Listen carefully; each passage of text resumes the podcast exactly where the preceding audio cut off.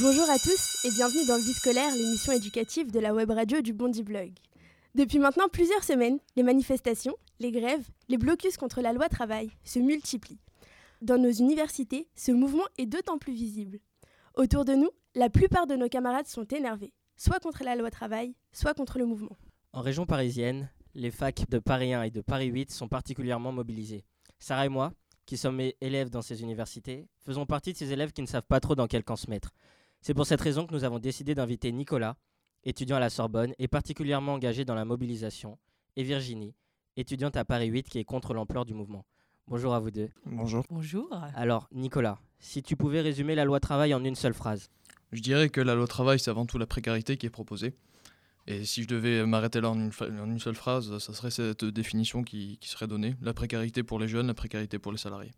Nicolas, donc toi, tu es plutôt euh, pour, entre guillemets, ces manifestations. Euh, est-ce que tu peux comprendre que, que d'autres étudiants sont contre? Alors, tout dépend en fait du sens euh, qu'on donne au mot manifestation. Je pense que les manifestations qui sont dans les rues ne dérangent pas les étudiants en soi, puisque c'est juste un mouvement social qui se réapproprie la rue comme l'histoire de France en est traversée. Mais euh, je pense qu'il y a certaines formes de manifestations qui actuellement ne sont pas forcément très appropriées. Après, il faut également faire un travail pour euh, les, étudiants, pour aller les voir, pour leur parler de, la loi travail. Et parfois, certaines manifestations, certaines mobilisations dans les universités peuvent être utiles en ce sens-là. Justement, Virginie, euh, toi, on a l'impression que tu es un peu plus contre ce mouvement. Quel est ton rapport à la loi travail Qu'est-ce que tu en as pensé à la première lecture? Ah ben, J'étais totalement contre hein, en tant qu'étudiante, mais aussi euh, salariée, parce que moi, je travaillais à temps partiel. Quand j'ai lu la loi, je me suis dit, mince, on, retourne au 19e siècle, quoi. Et au final, je me suis dit, ouais, non, euh, cette loi, elle va pas. Donc, euh, elle précarise vachement la, la, condition étudiante, et, enfin, la condition du salarié. Moi aussi, je me suis directement mise en opposition à la loi travail. Et pourtant. et pourtant. Et pourtant, je, je suis pour les manifestations dans la rue, tout ça, mais je suis contre certaines formes de d'autres formes de manifestations comme euh, les blocus qui euh, précarisent aussi la condition étudiante et qui par conséquent peut précariser, euh, peut désavantager l'étudiant lors de son arrivée sur le marché du travail. Justement, en parlant des blocus, à Paris 1, on a beaucoup accusé l'UNEF d'avoir favorisé ces blocus, de les avoir organisés. Alors toi, Nicolas, tu fais partie de l'UNEF. Est-ce que tu as un droit de réponse à ce propos-là? Alors, il faut savoir que les, rumeurs qui ont été répandues concernant l'implication de l'UNEF direct dans les blocus à Paris 1, puisque je suis étudiant à Paris 1 et également syndiqué à l'Union nationale des étudiants de France, euh, c'est des rumeurs qui sont totalement fausses et totalement diffamatoires, puisque l'UNEF en assemblée générale, qui sont des assemblées qui regroupent les étudiants mobilisés, et donc qui euh, ont vocation à rassembler ces étudiants et à leur faire voter des revendications euh, propres à chaque université, dans l'Assemblée générale, l'UNEF a voté contre les blocus, puisque en l'état actuel de la mobilisation à Paris nous estimons qu'un blocus serait plutôt contre-productif, qu'il faut d'abord faire du travail de terrain pour aller informer les étudiants, aller euh, leur parler quand ils ont euh, des moments de libre, ou que ce soit dans leur TD ou dans leurs amphis. Et euh, on a voté contre donc la forme du, blocus, on a voté plutôt pour ce qu'on appelle un barrage filtrant, c'est-à-dire avoir la possibilité pour les élèves d'aller en cours tout en prenant des tracts et tout en pouvant euh, parler avec, euh, avec des syndicats ou des gens qui, qui s'organisent pour euh, se mobiliser. Mais il y a eu un blocus qui s'est tenu à, Paris 1 et l'UNEF a voté contre dès, dès le début. Virginie, toi donc, tu es à Paris 8, on parlait des blocus. À Paris 8, les blocus sont, sont nombreux, mais cette semaine, une pétition a été lancée sur change.org pour, pour, pour l'arrêt de ces blocus. Euh, est-ce que tu en as entendu parler? Qu'est-ce que tu en penses? Tout à fait, j'en ai entendu parler et je trouve que c'est une bonne alternative parce que hum, la plupart des étudiants ne peuvent pas se rendre à l'AG. Et euh, je trouve que hum, le vote, euh, la pétition sur Internet, c'est une bonne idée parce que ça permet de donner la voix aux étudiants qui ne peuvent pas se rendre en AG et qui voudraient aussi donner leur avis sur, sur les mesures prises à l'encontre de la loi travail. Et voilà. Mais c'est vrai, que les, c'est vrai que les étudiants se manifestent énormément sur les réseaux sociaux. Oui. Euh, à Paris 8, je sais qu'il y a, il y a des, des, pages dédiées à l'université et, et beaucoup d'étudiants se disent donc totalement opposés à ces blocus, à, ces, à, certaines manifestations et à l'arrêt des cours parfois.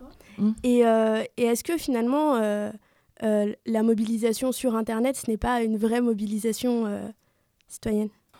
Moi, je trouve qu'elle qu'elle devrait être légitimée en tant que mobilisation citoyenne. Je vois pas pourquoi euh, elle ne devrait pas l'être. Une voix est une voix, qu'elle soit exprimée sur Internet aussi bien euh, qu'en AG. Je trouve que pour moi, c'est du pareil au même. Mais comment vous expliquez que cette loi ait pris euh, autant d'ampleur chez les étudiants, souvent dans les universités? On sait qu'il y a beaucoup d'étudiants salariés. Vous pensez que c'est la raison principale? Ouais, je trouve que c'est l'une des raisons principales. Et même au-delà de ça, on a beau être étudiant, pour l'instant, on va, sera forcément amené à rentrer sur le marché du travail. Et si déjà on voit euh, que notre situation sera précaire avant même d'entrer dans le marché du travail, ça nous donne envie de baisser les bras avant même qu'on soit arrivé. Mais toi, justement, euh, Virginie, tu disais tout à l'heure donc, que tu étais contre le mouvement, mais tu n'as pas l'air euh, politisé, pas plus que ça. Quel est ton rapport à la gauche, à la droite? Est-ce que tu as l'impression que c'est une loi de droite, comme certains le disent? J'ai plus l'impression que c'est une loi de droite. Moi, je pars du principe que le Parti socialiste est du côté de l'employé et non de l'employeur. Et donc, euh, ça me semblait complètement euh, illogique qu'ils s'en prennent, euh, qu'ils s'attaquent au, au, code du travail. Je trouve qu'en en ce moment, on assiste vraiment à, un brouillage des frontières entre la droite et la gauche. Justement, tu peux nous parler de cette frontière, Nicolas, toi qui es adhérent au Parti socialiste, aux jeunes, aux jeunes du Parti socialiste. Comment ça se fait qu'on se retrouve contre une loi El Khomri, une loi du gouvernement de François Hollande. Explique-nous tout, là, on comprend plus rien. c'est vrai que je suis adhérent au mouvement des jeunes socialistes. Bon, c'est un mouvement, on s'en est jamais caché. Les jeunes sont toujours souvent plus euh, virulents et plus engagés que leurs aînés.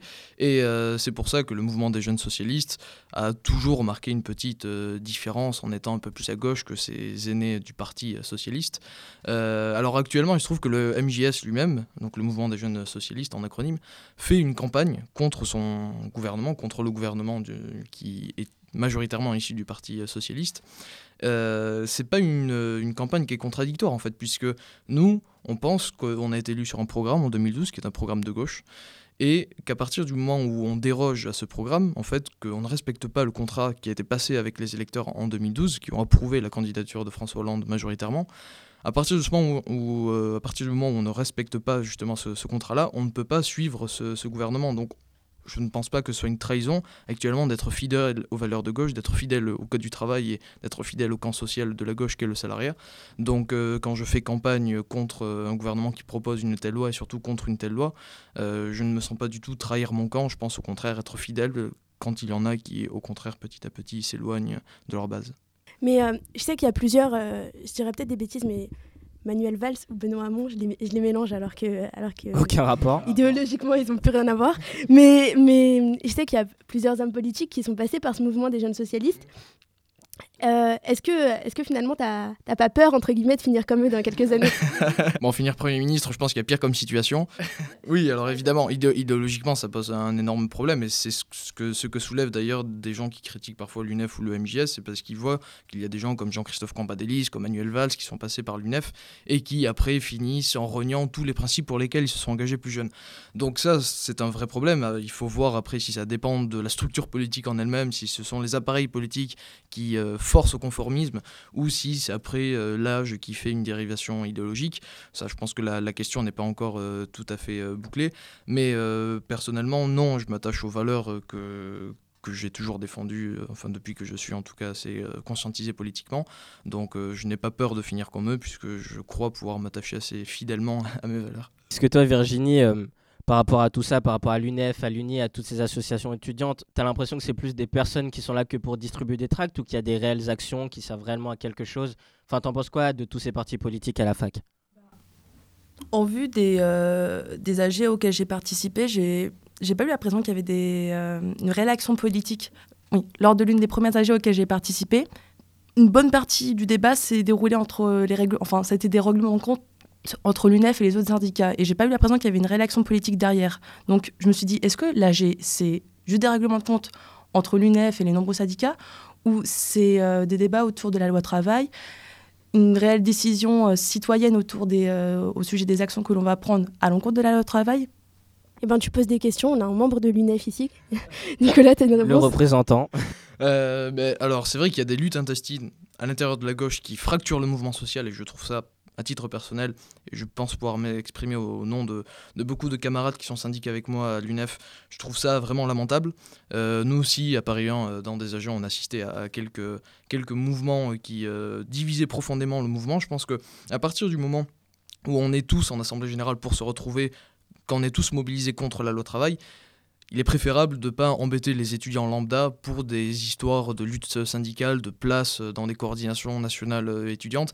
Mais il y a des enjeux derrière qui, dépassent parfois un peu les, étudiants qui ne sont pas du tout politisés ou encartés dans des syndicats, euh, parce qu'il y a des, enjeux en fait de, de, pouvoir derrière au niveau des, des représentations nationales qui s'effectuent à partir des assemblées générales. Et euh, en fait, on assiste parfois réellement à des règlements de compte qui sont misérables et méprisables même, parce que les étudiants ne sont pas venus pour ça. Les étudiants qui sont venus se mobiliser, ils ont déjà pris conscience de la condition qu'allait leur imposer la loi travail. Et euh, à partir du moment où, quand ils viennent en ONG, ils se retrouvent dans des confrontations intestines entre syndicats qui ne les concernent pas, ça les éloigne encore plus du sujet et ça éloigne euh, l'image du syndicat de base qui est normalement la défense des étudiants et non pas des règlements internes. Et finalement, donc on a vu euh, toutes les manifestations, tous les mouvements. Votre avenir dans le monde du travail, vous le voyez comment? Sans embûche, j'espère. Et toi, Nicolas Ton avenir dans, avec cette loi euh, ou sans cette loi, tu le vois comment? Euh, mon avenir personnel plutôt bien puisque je ne dépendrai pas du code du travail en tant que j'espère futur fonctionnaire. Mais euh, en tout cas, euh, moi, je, heureusement, je ne me pense pas qu'à moi, sinon je ne serais pas encarté ni politisé. Et je regarde en fait statistiquement et je sais qu'il y a 93% de la population active qui est salariée. Et donc il y a 93% de la population active qui est directement concernée par le code du travail. Et changer ne serait-ce qu'un article de ce code du travail, ça modifie le quotidien en fait de millions et de millions de, personnes. Et là, en fait, on ne veut pas changer un article, on veut changer la philosophie générale du code du travail. On veut vraiment vider le code du travail de sa matière protectrice. Donc, à titre personnel, je ne me fais pas vraiment de, soucis, mais à titre vraiment général, euh, à l'échelle nationale, je vois qu'il y a des situations déjà très précaires pour les étudiants. On voit que des étudiants s'arrêtent. C'est euh, un étudiant sur quatre qui s'arrête pendant ses études pour devenir salarié après sans qualification. Donc ça, ce sont des situations inacceptables. Et là, maintenant, on va encore plus précariser l'ensemble des salariés. donc l'avenir, euh, malheureusement, l'avenir salarial de la France, je le conçois assez mal après cette loi travail. Déjà qu'actuellement, il n'est pas très brillant. Virginie, tout à l'heure, tu parlais de mobilisation virtuelle. Mehdi a fait un petit tour du web sur, euh, sur toute cette mobilisation, et particulièrement la mobilisation lycéenne. Étant élève au lycée Jean-Renard à Bondy, j'ai vécu cette loi sur les réseaux sociaux grâce au hashtag On vaut mieux que ça et hashtag loi travail. Car bizarrement, mon lycée, lui, n'a pas manifesté à République. Pourquoi? Parce qu'on s'en fout, parce qu'on vient du 93, parce qu'on n'a pas d'avenir. Non, non et non. Ce n'est pas parce qu'on manifeste pas qu'on se fiche de notre avenir. Pourquoi? Pourquoi je dis ça? Parce que j'ai lu de nombreux tweets de lycéens qui ont manifesté disant que si de nombreux lycées n'ont pas participé à cette mobilisation, c'est parce qu'ils se foutaient de leur avenir. Moi, je suis pas de cet avis parce qu'il y a de nombreux lycées du 93 qui ont participé aux mobilisations, comme le lycée Jean Zé Aulnay. Euh, ils ont fait un grand blocus et c'est pas, en gros, c'est pas parce qu'on vient du 93 qu'on se fout de notre avenir. Et sur, euh, tu, connais tu connais des copains à toi qui ont manifesté? Ouais, moi, euh, il est au Bondi Bloc, par exemple, euh, Giuseppe, qui a manifesté. J'ai beaucoup d'amis qui sont, qui sont à Paris, par exemple, qui ont, qui ont été manifestés à République. Vous, sur, sur l'engagement lycéen, vous, vous, en pensez quoi? Je trouve que les lycéens sont tout autant concernés par la loi travail, parce qu'en soi, ça va influencer leur choix, leur choix d'études. Est-ce que est-ce que ça, ils vont se dire, euh, est-ce que ça, ça va servir que je fasse des études si au, arrive une fois arrivé au marché du travail, ma situation va être complètement pourrie. Donc forcément, ça va les amener à, à décider, euh, ça va influencer leur choix, leur choix d'études, ça va, ça va avoir un impact sur leur avenir. Nicolas est-ce que tu les as vus, les, lycéens euh Ah oui, je les ai vus, je les ai entendus, et euh, ils sont, sont, très visibles et très brillants, et c'est tant mieux, parce qu'on sait que plus on est jeune, plus on est fou. Donc, euh, en, ce qui, ce qui les concerne, donc c'est pas vraiment de, de, la folie, évidemment, c'est plus de la raison. Mais là, c'est vrai qu'il y a eu un grand mouvement lycéen. D'ailleurs, on déplore dans les syndicats lycéens, dans les syndicats étudiants, toutes les fermetures administratives qui ont été faites, que ce soit à Paris 1 ou que ce soit sur la vingtaine de lycées qui ont été fermés administrativement par euh, les proviseurs pour essayer de bloquer la mobilisation. Quand on sait qu'on a des lycéens qui veulent manifester, je pense que le droit de réunion syndicale, le droit d'information des lycéens, c'est quand même la base. Et là, on voit des proviseurs qui n'hésitent pas à fermer euh, leur, euh, leur lycée parce qu'il va y avoir une, une, mobilisation. Je trouve ça, à titre personnel, assez scandaleux.